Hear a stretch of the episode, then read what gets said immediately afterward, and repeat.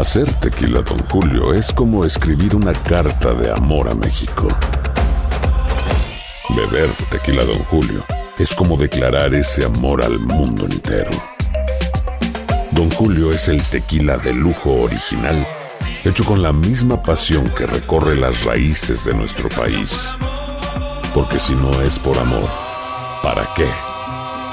Consume responsablemente. Don Julio Tequila, 40% alcohol por volumen, 2020. Importado por Diageo Americas, New York, New York. Dicen que traigo la suerte a todo el que está a mi lado. Y esa es mi mala fortuna. Basada en el clásico de Juan Rulfo, llega Univisión, El Gallo de Oro. Supongamos que la caponera puede inclinar la suerte a quien ella quiera. ¿Estás tardando en conquistarla? Con Lucero, José Ron y Plutarco Asa. Este gallo está cambiando la vida. En una historia legendaria de amor y azar.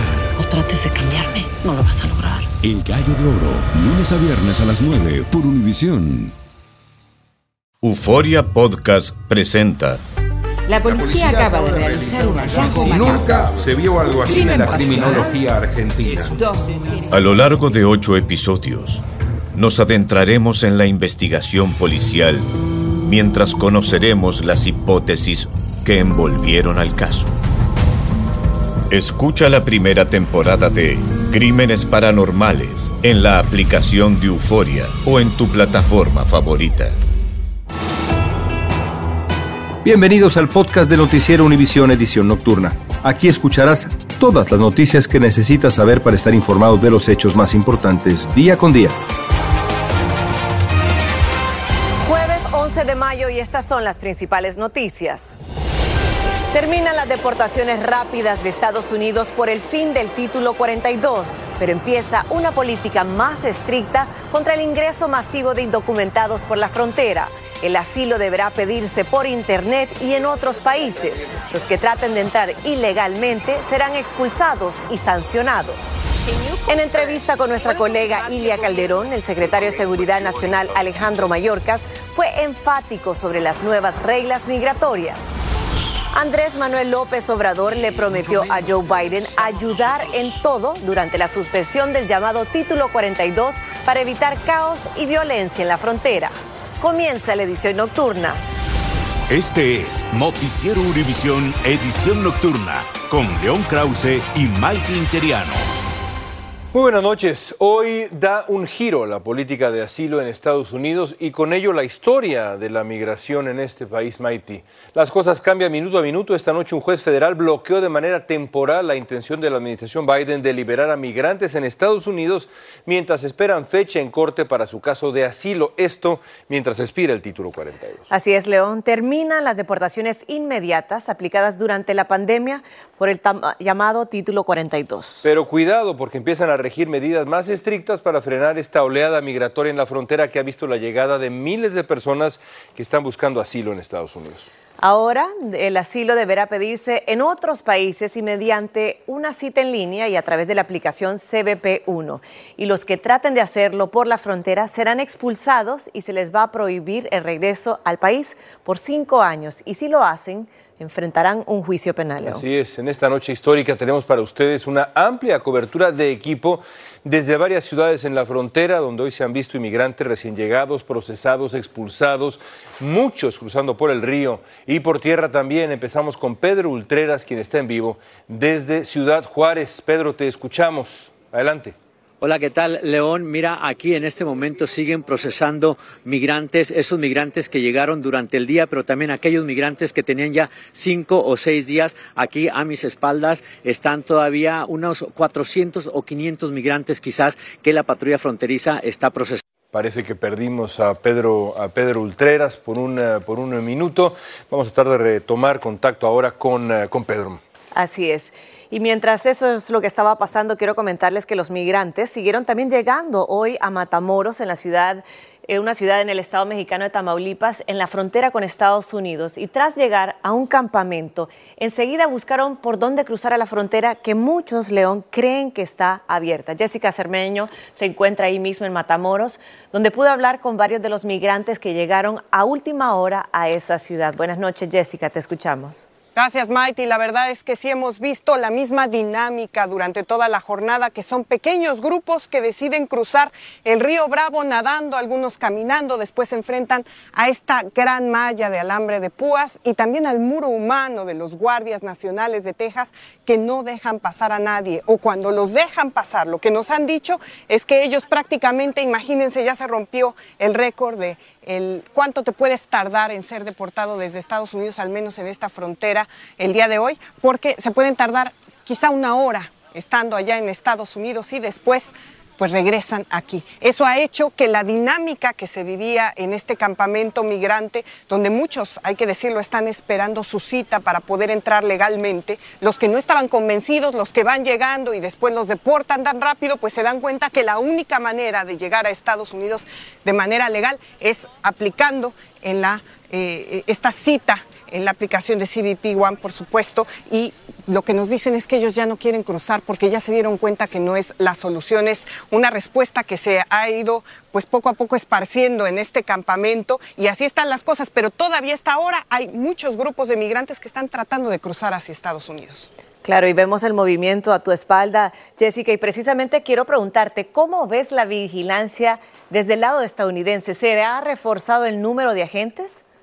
Mighty se ha reforzado muchísimo. Lo que te puedo decir es que cuando nosotros llegamos a este punto hace un par de días solamente estaba pues los alambres de púas, que fue una decisión, tú lo sabes, del gobernador Greg Abbott, pero después llegaron pues decenas, centenares de guardias nacionales, obviamente con sus armas largas, tratando de cuidar ahí. Lo que te dicen es que no puedes pasar. Insisto, es un muro humano que poco a poco se ha hecho más grande y si los migrantes empiezan a nadar o incluso a caminar por tierra hacia algún lado, los siguen los estadounidenses hemos visto a gente sobre, a caballo, hemos visto también bulldozers, lo que creemos es que están haciendo algún tipo pues, de excavación para que sea más difícil que los migrantes que quieran cruzar puedan hacerlo a sus anchas y lo que hemos visto claramente, y lo puedo decir, desde aquí se ve muchísimo y ustedes lo están viendo detrás de mí, cómo se ha reforzado la vigilancia en la frontera estadounidense. No sabemos qué va a pasar en las próximas horas y todo lo que estamos viendo va a cambiar, pero por lo pronto así está la frontera con Texas totalmente resguardada. Regreso contigo, León. Gracias, gracias. Jessica, sí ha sido la tendencia desde hace varios días ya y se va a mantener seguramente. Y bueno, las instalaciones de la patrulla fronteriza están llenas. Las autoridades están liberando migrantes con instrucciones para que se presenten en corte. Eso está pasando en varias ciudades fronterizas como en Brownsville, ahí en Texas. Ahí está Luis Mejid quien nos cuenta qué hacen los migrantes liberados, cómo consiguen dinero, por ejemplo, para pagar sus pasajes, qué les preocupa a las autoridades. Luis, te escuchamos adelante. Buenas noches, León. Buenas preguntas todas. Para empezar, digamos que hay una nota de último momento que tú mencionabas hace unos segundos. Un juez federal en la Florida acaba de bloquear la intención del gobierno de Biden de liberar a migrantes sin que tengan una fecha en la corte. La orden estará en efecto por lo menos por dos semanas y esto significa que la patrulla fronteriza podrá o deberá más bien retenerlos durante más tiempo. Esa decisión va a afectar a toda la frontera, incluso donde estamos aquí en Brownsville, Texas. Estamos precisamente frente a la terminal terminal de autobuses donde se reúnen los migrantes liberados para continuar viaje a otras ciudades del país. Durante todo el día, autobuses de la patrulla fronteriza los traen hasta este edificio. Aquí se termina de hacer el procesamiento de aquí, cruzan la calle y van a la terminal para tomar el autobús. Eso sí, antes de tomar el autobús, tienen por supuesto que pagar el pasaje y eso es realmente un problema porque esta gente no tiene dinero. Un pasaje, digamos, desde Brownsville hasta Chicago cuesta por lo menos unos 400 dólares. Imagínense una familia de cuatro pagando 400 dólares cada uno.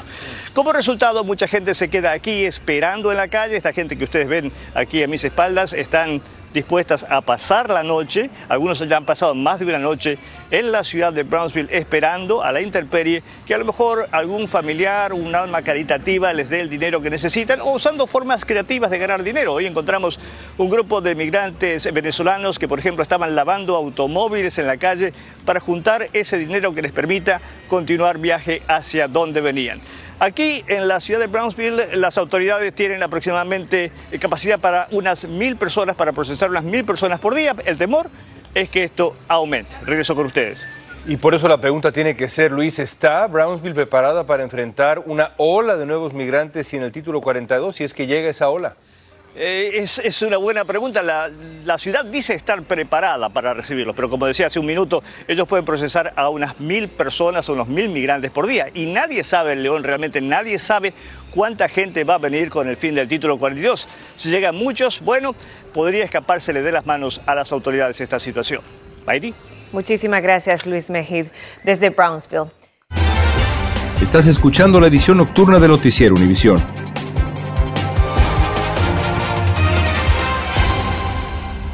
Esto solo es el principio. Porque lo mejor. Esto no se va a quedar así. Lo más impactante. ¿Por qué? Soy tu madre.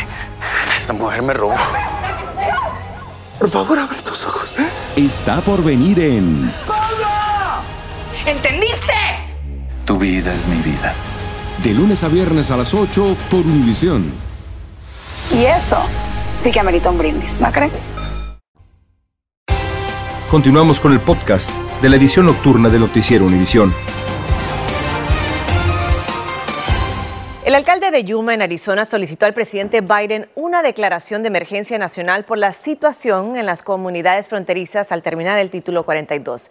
El condado de Yuma ya advirtió que no da abasto con la cantidad de personas que llegan y que mañana comenzará a liberar migrantes. Claudia Ramos se encuentra en San Luis, en el condado de Yuma, y nos cuenta sobre la difícil situación que se vive allí. Buenas noches, Claudia, te escuchamos. Muy buenas noches, Maiti. Así es, a esta hora quiero mostrarte que las cosas lucen tranquilas aquí en el área de San Luis, Arizona, pero no ha sido el mismo escenario durante todo el día de hoy, donde cerca de 250 migrantes pues fueron recogidos desde ese espacio por agentes fronterizos. Ahora, como tú bien lo mencionabas, el condado de Yuma, particularmente el alcalde de esta ciudad, ya emitió una carta solicitando al gobierno del presidente Biden declarar estado de emergencia a nivel nacional por la crisis humanitaria que desafortunadamente están enfrentando muchas comunidades fronterizas. Ahora también, esta misma tarde, se confirmó que el día de mañana comenzarán con esa liberación de migrantes en las calles de Yuma y también de San Luis, algo que no sucedía desde el 2021. Y todo eso debido a la situación que actualmente eh, pues está sucediendo en los centros de procesamiento, donde también sabemos alrededor de 3.000 migrantes ya se encuentran bajo custodia. Ahora mismo la capacidad ya está sobre el 100 100% y las autoridades fronterizas no se dan abasto, pero ahora mismo pocos son los migrantes que se encuentran justo a mi espalda esperando ser atendidos por estos agentes fronterizos y probablemente aquí en San Luis, Arizona, al menos ellos tendrán que esperar una larga noche para que puedan ser recogidos por estos agentes fronterizos. Así la situación. Por ahora regreso contigo allá al estudio. Claudia, ¿y qué hay de los otros sectores, los otros sectores en la frontera Arizona? ¿Cómo está la situación? Sí, bueno, hablando de un sector en específico, el sector de Ajo es una zona muy remota, desértica, donde ahí no hay un centro o un campamento improvisado. Ahí los migrantes tendrán que explorar por varias horas. Estamos hablando de que actualmente hay aproximadamente 700 migrantes ya esperando ser procesados por agentes fronterizos, pero porque los recursos son escasos, pues nuevamente podrían esperar varias horas o incluso varios días para ser atendidos. Regreso contigo, León. Gracias, Claudia. Y seguimos eh, avanzando hacia el oeste por la línea fronteriza y ahora para saber cómo está la situación de los inmigrantes en San Isidro, California, vamos en vivo con Dulce Castellanos. Dulce, cuéntanos cómo están las cosas allá en California.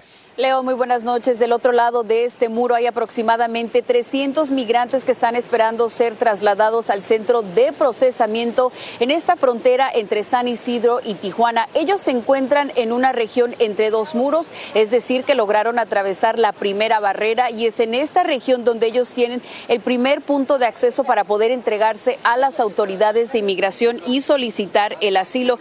Les puedo decir que aquí hay mucha confusión. Muchos no tienen ni idea lo que es el título 42, otros saben que es una medida que se implementó por el COVID-19, pero lo que todos tienen en común es que vienen en busca de una mejor vida en Estados Unidos. Aquí hay muchas familias, mujeres y muchos niños pequeños. Les ha tocado pasar sus días aquí en estas carpas, ahí tienen acceso a un baño portátil y gracias a la comunidad, las organizaciones comunitarias que les han traído agua, comida, hasta ropa, artículos de higiene y pañales para los bebés, es que ellos pueden mantenerse día y noche en estas condiciones. Hace bastante frío. En el día las temperaturas son altas y les toca pues eh, enfrentar esta situación mientras eh, la patrulla fronteriza viene por ellos en pequeños grupos. Maiti. Dulce, ¿cuáles son las preocupaciones de las autoridades en ambos lados de la frontera con la posible llegada también ahí de un gran número de migrantes en las próximas horas, próximos días? León, los albergues en Tijuana ya están saturados y simplemente esta ciudad fronteriza no se da abasto. Otra gran preocupación que tienen del lado estadounidense en San Diego es que estos migrantes comiencen a desesperarse y traten de saltar el muro, buscar otras vías más peligrosas. Hemos visto en el pasado que estos intentos de saltar el muro es sumamente peligroso, resultan en lesiones graves y hasta la muerte. Así que los hospitales pues están anticipando la llegada de migrantes heridos. En vivo desde San Isidro Dulce Castellanos, Maiti regresó contigo. Gracias, Dulce. Y dos autobuses de migrantes que salieron desde la ciudad de Nueva York fueron recibidos hoy en un hotel en Newborough, en el mismo estado. El alcalde neoyorquino Eric Adams anunció que enviará a los migrantes a alojarse temporalmente en el Valle del Hudson y que Nueva York pagará los hoteles. Sin embargo, las autoridades locales mayormente se oponen a la idea. Mientras tanto, el secretario de Seguridad Nacional Alejandro Mayorkas conversó con nuestra colega Ilia Calderón sobre estas nuevas reglas migratorias, sobre el proceso de asilo en general. Escuchemos. Su administración le negará el asilo a la mayoría de los migrantes que cruzan la frontera sin haberlo solicitado por Internet o en un tercer país.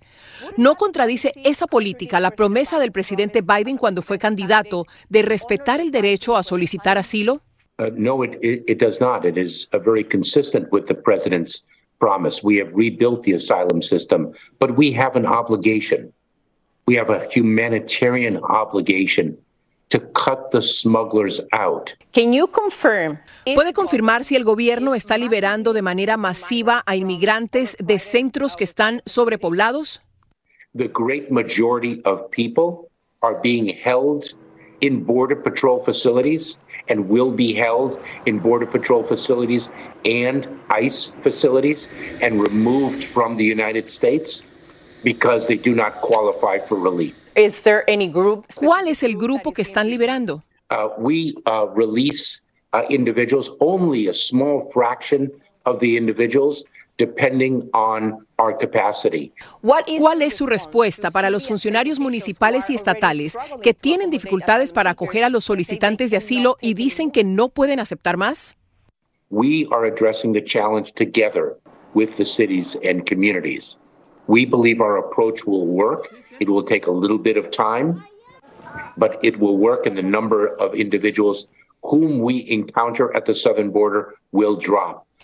¿Puede usted asegurar que el gobierno va a tratar a los migrantes de manera humana como lo prometieron? We are committed to upholding our country's values. Um, we will handle things in a safe, orderly, and humane way. But let me be clear. Uh, we are, and we are very proud to be, a nation of immigrants. We are also a nation of laws. And when people do not qualify for relief, they will be removed quickly. Continuamos con el podcast de la edición nocturna de Noticiero Univisión. Y las autoridades de Texas rescataron a siete inmigrantes guatemaltecos que encontraron atados, ya muy débiles y con heridas en los pies, esto en una casa del condado Harris. La casa era usada por contrabandistas de personas que pedían un pago a los familiares de los cautivos para luego dejarlos libres. Cuando llegaron los agentes, dos sospechosos huyeron en un vehículo. Y el Servicio de Inmigración y Aduanas está empleando teléfonos móviles para vigilar a los inmigrantes liberados. Funcionarios de ICE dijeron que los teléfonos forman parte del programa de alternativas a la detención. Los migrantes reciben el dispositivo cuando los liberan, pero no pueden hacer llamadas ni acceder a Internet. Sin embargo, los teléfonos envían alertas a los agentes si los migrantes no cumplen las condiciones de liberación. Y el otro lado de esta ecuación es México, por supuesto. El presidente mexicano Andrés Manuel López Obrador declaró en su conferencia de prensa de la mañana que su gobierno está cooperando con el gobierno de Estados Unidos ante el final del título 42. Dice López Obrador que la cooperación se propone evitar el caos y la violencia en la frontera y proteger a los migrantes. Dijo que había información sobre la presencia de contrabandistas de personas. cooperar con el gobierno de Estados Unidos para que no haya eh, caos y mucho menos violencia en la frontera. Estamos nosotros eh, ayudando en el sureste para que eh, se proteja a migrantes. López Obrador dijo que le ordenó a los uniformados mexicanos, Guardia Nacional, Ejército y demás, que no usen la fuerza contra los migrantes. Gracias por escucharnos. Si te gustó este episodio, síguenos en Euforia, compártelo con otros, públicalo en redes sociales y déjanos una reseña. El escándalo alrededor de Gloria Trevi es cada día más grande y parece no tener fin.